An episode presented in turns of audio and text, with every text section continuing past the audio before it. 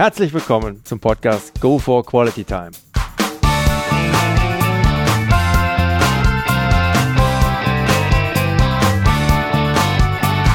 Hier werden wöchentlich spannende Persönlichkeiten interviewt, um mit deren Erlebnissen und Erfahrungen zu mehr Lebensqualität in ihrem Alltag beizutragen. Mein Name ist Detlef Massorts. Ich fühle mich als Weltbürger an vielen Orten dieser Welt sehr wohl, habe riesigen Spaß am internationalen Networken und bin obendrein noch ein begeisterter Fußballer. Ich freue mich sehr, heute als Gast Alexander Scholz begrüßen zu dürfen mit dem Titel der Folge 23 vom Zahntechniker zum Zahnimplantathersteller unter den Top 5 in Deutschland. Hallo Alex. Hallo Detlef. Deshalb freue ich mich, dass du hier auf mich gestoßen bist, dass wir ein Interview heute machen. Also ich stelle mich kurz vor. Mein Name ist Alexander Scholz. Ich bin jetzt 50 Jahre alt, wohne in Bad Neuenahr, bin geschieden, habe zwei Kinder, einen Sohn, der ist 21, eine Tochter, die ist 16. Bin gelernter Zahntechniker, habe in diesem Beruf allerdings nur sehr kurz gearbeitet. Ähm, bin heute Implantathersteller, oder Zahnindustrie. Muss den Leuten mal sagen, ich bin weder Zahnarzt noch Zahntechniker, sondern ich bin halt Zahnindustrie in der Mitte. Ich beliefer beide Metallen, damit sie ihren Beruf ausüben können.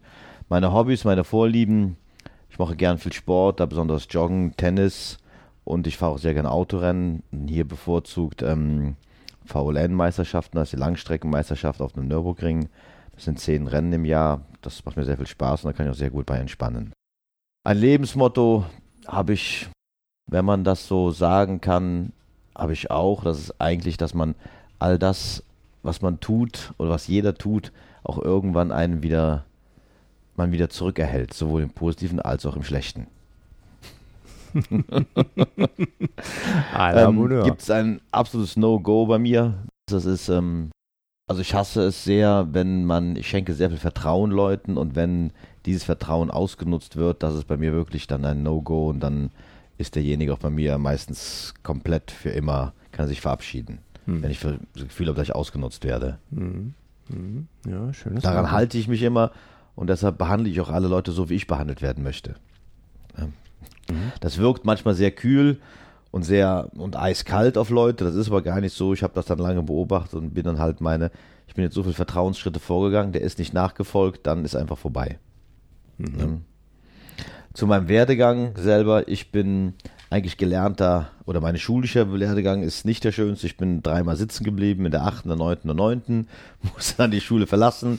Und daher blieb mir eigentlich nicht viel anderes übrig, als bei meinem Vater im väterlichen Betrieb die Lehre zu machen. Habe dann dort als Zahntechniker die Lehre gemacht, habe aber sehr schnell festgestellt, dass ich ähm, Zahntechniker nicht mein Traumberuf ist, sondern dass ich eher ähm, verkaufen kann. Ich kann gut mit Leuten umgehen, kann gut auf Leute eingehen. Ich kann auch, ich habe gute Empathie zu Leuten einfach. Das ist sehr, sehr gut. Und dann habe ich sehr schnell den Verkauf begonnen, habe Vertrieb gemacht in allen möglichen Varianten, über Versicherungen, über Gartenservice, über Autos, Fahrräder. Ich habe mich auch selbstständig gemacht. Mehrmals habe ich alle möglichen Sachen gemacht, habe dann irgendwann festgestellt, ich habe jetzt nicht meine Frau geheiratet hatte und mein Sohn da war, dass das keine langfristige oder nichts Vertrauenvolles ist, um eine Familie großzuziehen. Und habe dann gesagt, lass das meine beiden Sachen mal verbinden und habe mich einfach im Vertrieb von Zahnimplantaten beworben. So. Da habe ich dann gemerkt, dass ich da sehr erfolgreich in sehr kurzer Zeit war. Bin dann mehrmals abgeworben worden mit Vertriebsleiter nachher für Deutschland, Österreich, Schweiz von einem Anbieter. Bis dann anschließend meine Frau mir quasi rote Karte gezeigt oder fast die rote Karte gezeigt hat, da ich nur noch im Flieger gesessen habe ähm, das geht so nicht weiter. Und zu dem Zeitpunkt habe ich einen meiner besten Kunden aus Köln gefragt, ob ich nicht bei ihm die Zahnarztpraxis leiten möchte, die Seiten wechseln möchte als Praxismanager. Das habe ich dann auch gemacht, habe ich mich darauf eingelassen, habe dann sehr erfolgreich diese Zahnarztpraxis von, ich glaube, 25, 26 Leute, als ich angefangen habe. Und dreieinhalb Jahre später waren es 70, 75 Leute hochgepusht.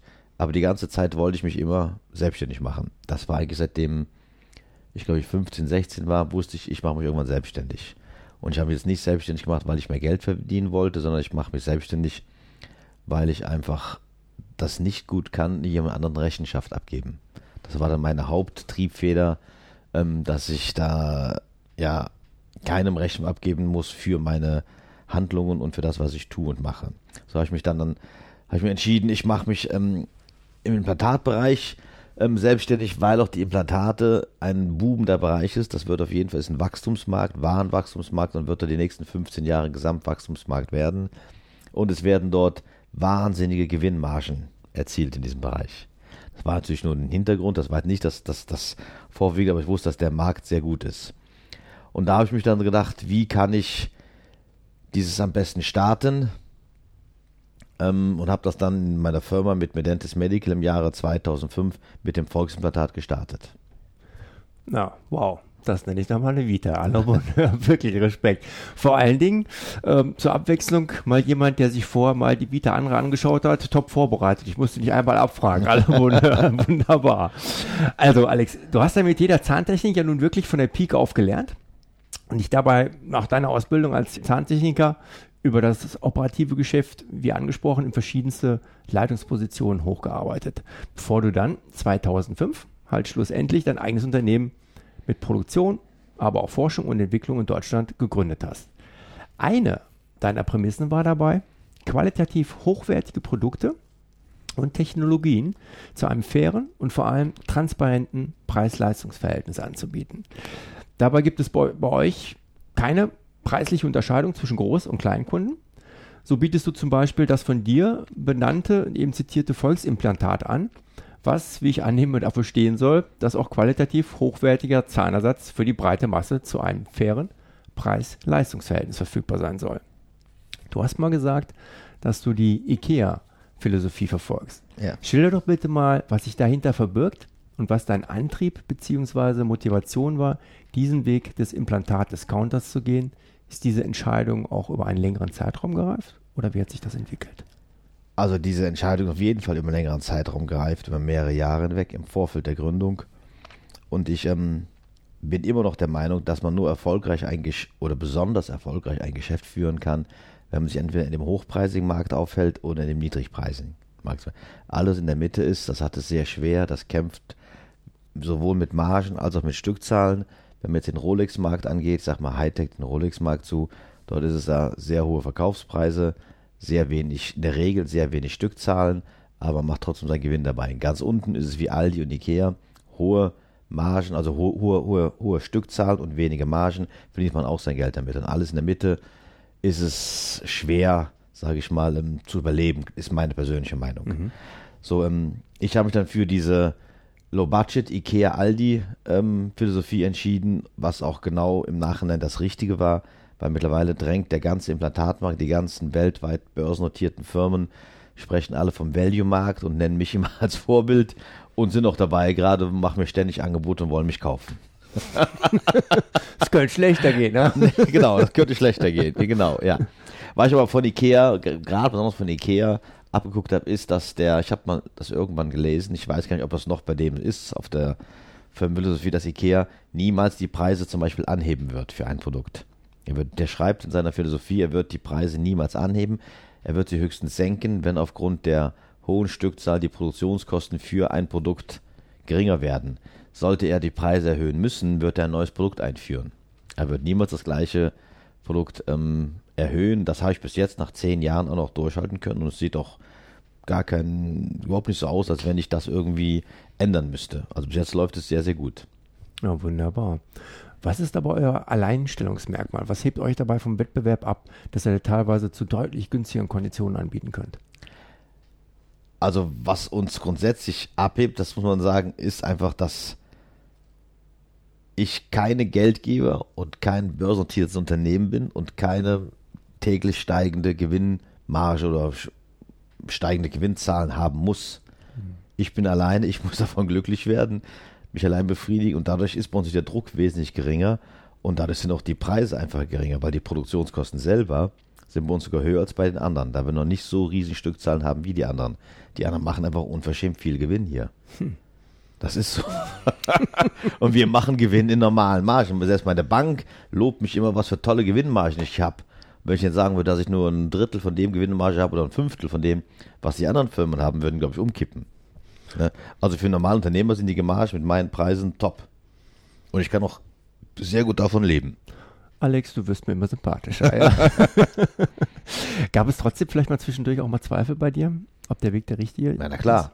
Ich bin 2005 rausgekommen, war voller Euphorie, habe mein Produkt in Geiste entwickelt gehabt, habe auch gekündigt, habe gleich ein Haus gebaut, das ganze volle Programm. Und dann habe ich festgestellt, dass ich in voller Euphorie vergessen hatte, dass es ja noch was dauert, bis das Lager voll ist.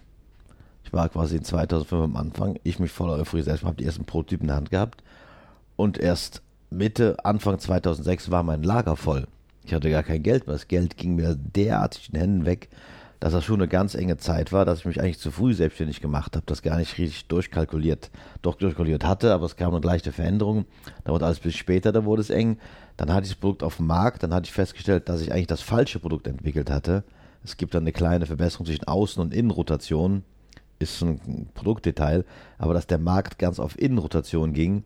Ich hatte aber eine Außenrotation, also musste ich möglichst schnell das Produkt so oft verkaufen, dass ich die Neuentwicklung mir auch leisten konnte. Das hat dann sich zugespitzt bis 2008. Im Sommer 2008 war es so, dass alle wussten, dass ein neues Produkt, das heutige ICX, das Erfolgsprodukt, das kommen wird. Es hat kein Mensch mehr das alte Templant gekauft. Das alte hieß Templant, das neue heißt ICX Templant. Gleichzeitig muss ich unwahrscheinlich viel Geld ausgeben, um die Produktionskosten für den Markteintritt im Oktober dann ähm, zu finanzieren, sodass ich eigentlich im Sommer 2008 Konkurs war. Wäre das, das hätte die Markteinführung von 2008 nicht geklappt, hätte ich einen verschleppten Konkurs gehabt und wäre da komplett mit meinem wenigen restlichen privaten Vermögen, was ich hatte, wäre dann auch im Endeffekt haftbar gewesen dafür. Dann war natürlich im Jahr zwei, im Oktober 2008 war das neue Produkt auch wirklich der Mega-Erfolg und seitdem verdoppeln wir uns quasi, in den letzten Jahren nicht, aber die ersten Jahre haben wir uns jedes Jahr verdoppelt und verdreifacht, die Umsatzzahlen. Wow. wow. Ja. Das ist echt eine satte Erfolgsstory. Welche persönlichen Veränderungen, Alex, stellst du an dir fest, wenn du dich heute als Unternehmer mit dir in der Persönlichkeit als Angestellten vor 20 Jahren vergleichst, wo du ja auch schon nicht unerfolgreich unterwegs warst? Und was hat sich über die letzten 15 Jahre in deinem Denken, in deiner Sichtweise als Unternehmer geändert? Ähm, meine Persönlichkeit ist, dass ich A, noch viel mehr als früher auf mein Bauchgefühl höre. Ich mache fast alle auch finanziellen großen Entscheidungen mache ich bauchgefühlabhängig, selbst wenn die Zahlen noch so gut oder so schlecht sind, wenn ich da oder noch so gut sind und ich habe ein schlechtes Bauchgefühl, wird es nicht gemacht. Und wenn ich ein gutes Bauchgefühl habe und die Zahlen sind schlecht im Vorfeld, mache ich es trotzdem. Das hat sich bestens bewährt. Und das Zweite ist, was hat auch mit dem Bauchgefühl zu tun, dass gerade auf Mitarbeiter bezogen, wenn ich ein schlechtes Bauchgefühl habe, entlasse ich auch die Leute heutzutage, ohne mit der Wimper zu zucken. Das habe ich am Anfang immer noch eine Chance gegeben und noch eine Chance gegeben und verschleppt gegeben. Das ist so, dass das mittlerweile ich nur mit Klagen bombardiert worden bin, mit arbeitsrechtlichen Schritten und habe da sehr viel Lehrgeld zahlen müssen. Und dieses wirkt auf Außen hin für die Leute natürlich, dass ich eiskalt geworden bin. Das ist aber gar nicht. Das ist so, dass ich einfach das gar nicht mehr einsehe, mich auch so aufzuregen, wenn ich sehe, das hat, das, das klappt mit demjenigen nicht, entlasse ich den. Hm. Im Endeffekt. Mhm. Ohne mir auch, ich muss auch ehrlich gesagt sagen, dass ich mir auch weniger Gedanken darum mache mittlerweile. Mhm. Früher habe ich wieder mehr Gedanken gemacht, das nicht. Aber eigentlich vom Wesen her, dass ich ähm, mein Bauchgefühl höre. Und das Zweite, was ich natürlich teilweise privat auch überhand genommen hat, was ich wieder geändert habe, sage ich auch ganz ehrlich, was negativ war, dass man das lernt, wenn man so viel verdrängt mit Wettbewerb, habe ich ja viel zu tun gehabt sehr viel. Ich bin auch sehr bombardiert von den Wettbewerbern. Mhm.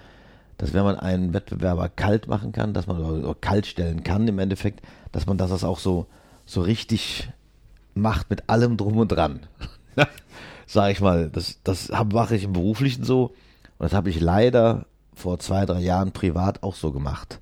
Und das habe ich wieder abgestellt wieder. Das habe ich dann sehr schnell gemerkt, dass ich dann auch privat dann ganz brutale Einschnitte gemacht habe, teilweise mit Leuten, wo es dann nachher leid getan hat. Das ist dann ein bisschen vom Beruflichen ins Private übergefärbt, was keine gute Entwicklung war meiner Person und meiner Eigenschaften. Aber du kannst habe ich ja früher erkannt und jetzt habe ich das wieder, habe ich deutlich geändert, ja, ja. Du kannst deutlich. es auch wirklich, da kannst du also den Strich auch ziehen. Ja. Okay. Ja. Okay. Zwischendurch warst du ja auch mal für einen abgesteckten Zeitraum, wenn ich richtig informiert bin, als Zahntechniker in Singapur unterwegs gewesen. Wie hat sich das ergeben? Beziehungsweise wie bist du auf die Idee gekommen? Also ist ja nicht so alltäglich. Zumindest kenne ich nicht so viele Zahntechniker, die jetzt ihr Glück in Singapur gesucht haben. Das war in dieser Zeit nach meiner Lehre, als ich alles Mögliche gemacht habe. Da war ich irgendwann zwischendurch immer wieder arbeitslos, ein paar Wochen und Monate. Und ich saß wirklich klassisch am Arbeitsamt. Ich war 22 und habe da warten müssen, habe so eine Stellenzeitung genommen und, und Ausland hat mich schon immer gereizt. Und da war eine Riesenanzeige, suche Zahntechniker in Singapur. Ich was habe ich zu verlieren? Da habe ich mich darauf beworben und ein halbes Jahr später kam jemand, du musst sofort kommen. Da ging das wirklich ruckzuck. Innerhalb von, von drei Wochen muss ich dann hier alles abbrechen aus Singapur gehen. Das war im Nachhinein auch eine der wichtigsten und schönsten Zeiten meines Lebens. Ich war dann neun, zehn Monate in Singapur, habe dann relativ viel Geld gespart gehabt, bin von da nach Australien gegangen.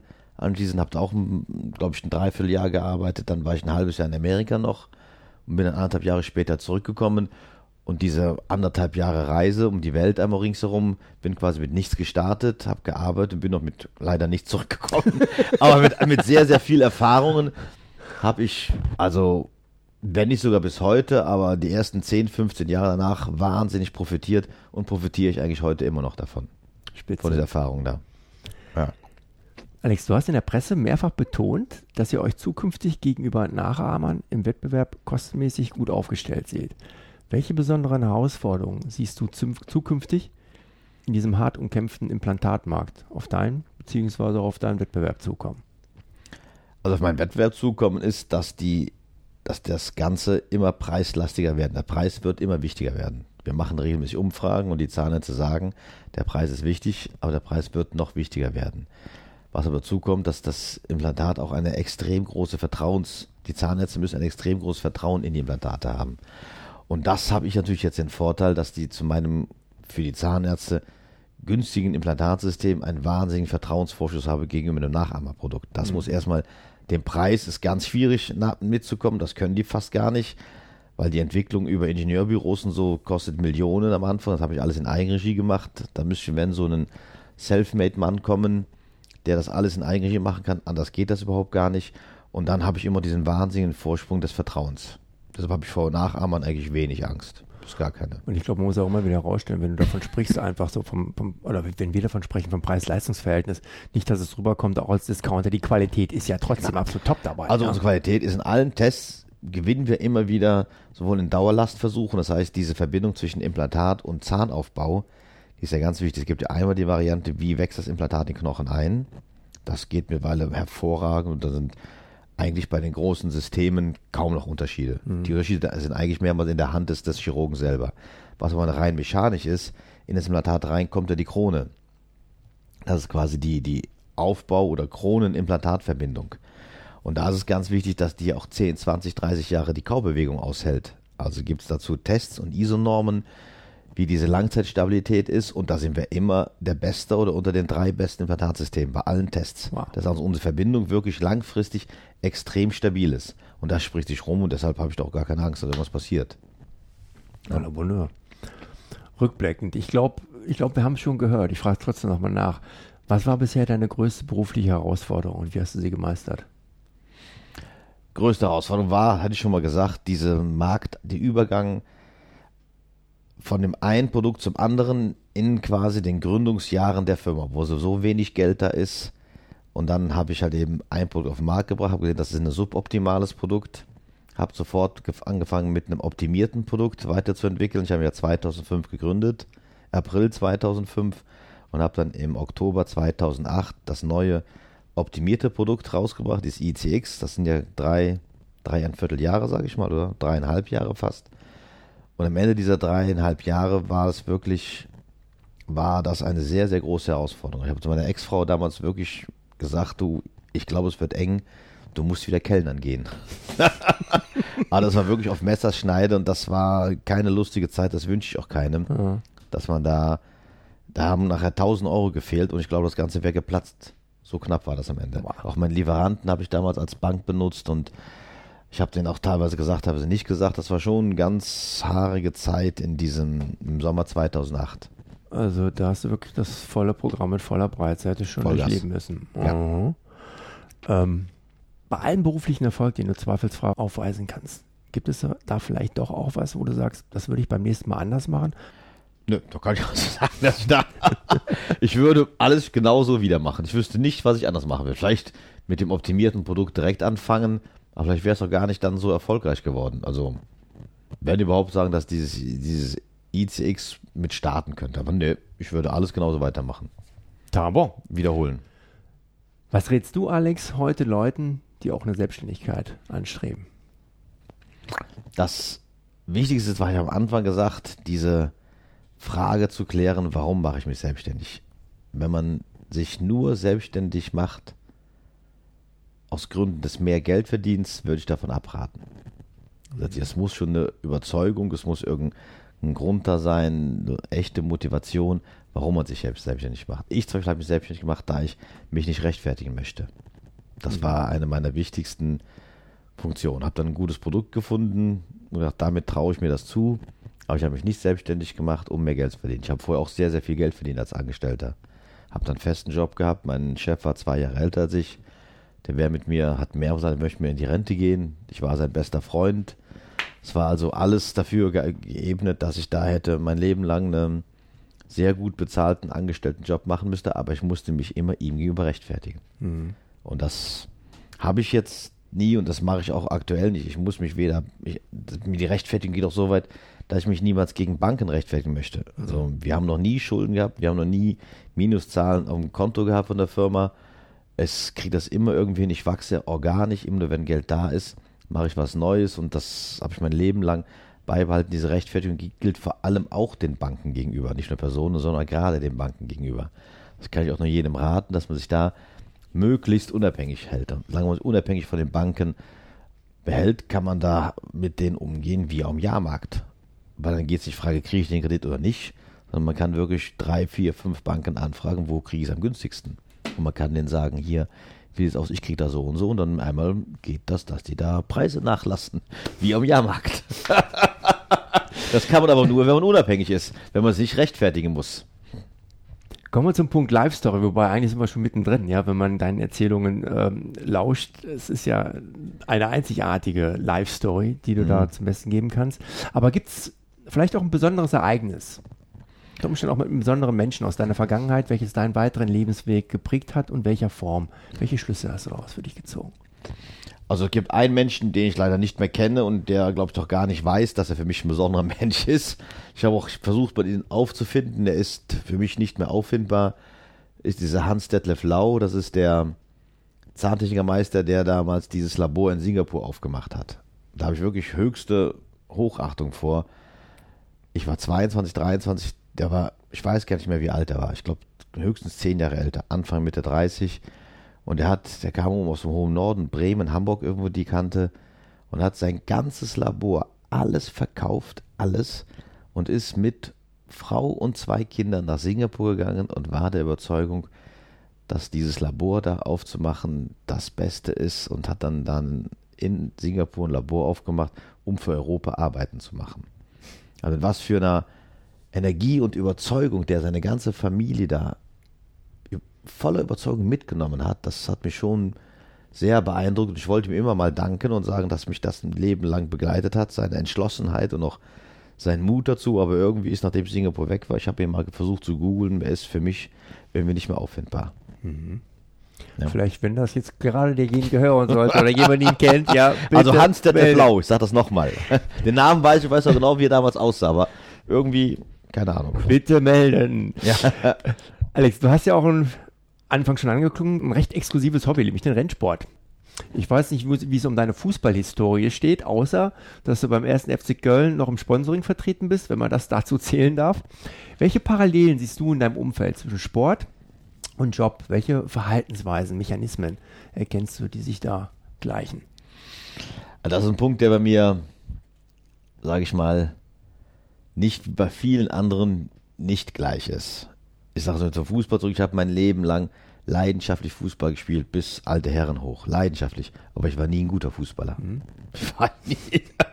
Ich habe das leider nie gut gekonnt, aber ich habe es leidenschaftlich gern gemacht, damit trainiert, aber ich war halt, muss zugeben, nie ein guter Fußballer. Es ist so, dass ich mal, auch jetzt beim Tennis, ich spiele leidenschaftlich gern Tennis. Ich werde aber nie gut Tennis spielen. Das ist so, eigentlich passt das gar nicht zu meinem Erfolg zusammen.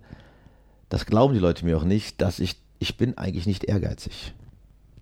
Also ich kann diesen letzten, diesen letzten ähm, Willen, so dass man so das Letzte rausholt, um den anderen zu schlagen im Sport, den habe ich überhaupt nicht. Gar nicht. Wenn ich sehe, dass ich mich zum Beispiel, wenn ich weiß, damals habe ich mal, muss man ja laufen in der Schule oder joggen oder hier auch beim Fußball oder beim Tennis auch, ist egal, wo ich das mache. Wenn ich dann sehe, dass ich mich anstrenge kurzzeitig, ich kann ihn aufholen oder kann, könnte ihn in dem Fall den Punkt machen, dann mache ich das zwei, dreimal, dann reicht mir das. Da habe ich für mich gesehen, wenn ich mich jetzt anstrengen würde, könnte ich ihn schlagen, da muss ich aber gar nicht schlagen. Ich war schon immer so ein, eigentlich jemand, der sein Leben lang mit Minimal-Maximal-Prinzip, minimaler Aufwand und maximaler Erfolg gelebt hat. Deshalb ist da bei mir eigentlich zwischen, weil ich weiß, bei vielen anderen ist es genau andersrum. Die sind ehrgeizig im Laufen und machen Marathon und dann noch schneller und noch schneller. Das habe ich überhaupt nicht, dieses, dieses, dieses Gefühl. Ich mache Sport wirklich nur, weil es mir Spaß macht. Ich spiele Tennis gerne, weil ich eigentlich gerne Longline-Bälle schlage. Oder mhm. Grundlinienbälle, so. Das liebe ich. Aber das Spiel selber, dass man den anderen platt macht und so, das ist beim Sport bei mir weniger gut ausgeprägt, sage ich ganz ehrlich. Das ist dann keine so richtige Parallele. Auch im Rennsport ist es so.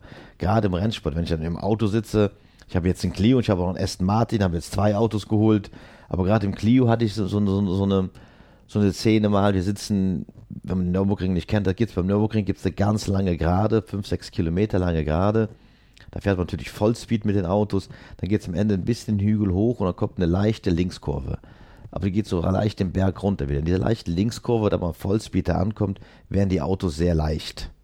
Und wenn man dann irgendwas falsch macht, berührt, dann fliegt man da, gab es auch schon häufiger Unfälle bei Vollspeed. So ein Clio fährt dann da 220 ich weiß noch, so ein Clio war hinter mir die ganze Zeit. Ich wusste genau, ist egal, das heißt, so ein junger Typ, der wirklich Harakiri immer fährt. Ich habe, was machst du jetzt? Und die, er kam näher ran, näher ran. Und dann kurz auf der Gerade habe ich auch, zu weit in der Mitte. Er geht links neben mich ich musste auch links einschlagen und war genau in diesem Punkt, wo die Autos ganz leicht werden, ein bisschen Auftrieb kriegen und der Clio hebt dann wirklich ab, war er genau links neben mir. Jeder andere hätte jetzt im Rennfahrer hätte voll auf dem Gas gestanden wieder durchgezogen. Was habe ich gemacht im Rennen? Habe Gas weggenommen, ihn vorbeigelassen und bin weitergefahren. also so ist mein Ehrgeiz dann nicht. Ich habe mir Spaß am Rennen und Spaß am Sport, aber ich will nicht unbedingt immer gewinnen. Das ist halt keine so richtigen Parallelen bei mir. Na schön, auch mal ja, Gegensätze der anderen Art. Wunderbar. Ja. Herrliches Finish von einem wirklich belebenden Gespräch mit, wie ich glaube, mit Fug und Recht kann ich das behaupten, einem waschechten Vollblutunternehmer. Ja. Schönes Beispiel dafür, dass deswegen Witz und Charme, aber auch Herzlichkeit keineswegs abhanden kommen müssen. Vielen Dank für deine Zeit und dass du mich hier in deinen Räumlichkeiten in Dernau empfangen hast. Und natürlich für dieses Interview hat Riesenspaß gemacht, sich von dir hier einige Aspekte der Zahnimplantat-Thematik ein wenig näher bringen zu lassen. Einige dieser Ansichten und Einblicke lassen sich sicherlich auch problemlos auf andere Industriezweige übertragen. Also nochmal herzlichen Dank. Okay. Liebe Zuhörer, wenn Sie mehr über Alexander Scholz und sein Unternehmen Medentes erfahren wollen, bitte einfach einen Blick auf folgende Internetseite werfen: www.medentes.de. Den Link finden Sie aber auch wie gehabt in meinen Shownotes. Ja, in dem Sinne, sollte Ihnen der heutige Podcast gefallen haben, dann würde ich mich sehr freuen, wenn Sie ihn kurz in iTunes bewerten können. Ihre Bewertung hilft, meinen Podcast sichtbarer zu machen und mehr Leute werden so auf ihn aufmerksam. Ich würde mich sehr freuen, Sie auch nächste Woche wieder begrüßen zu dürfen. Bis dahin eine entspannte Quality Time.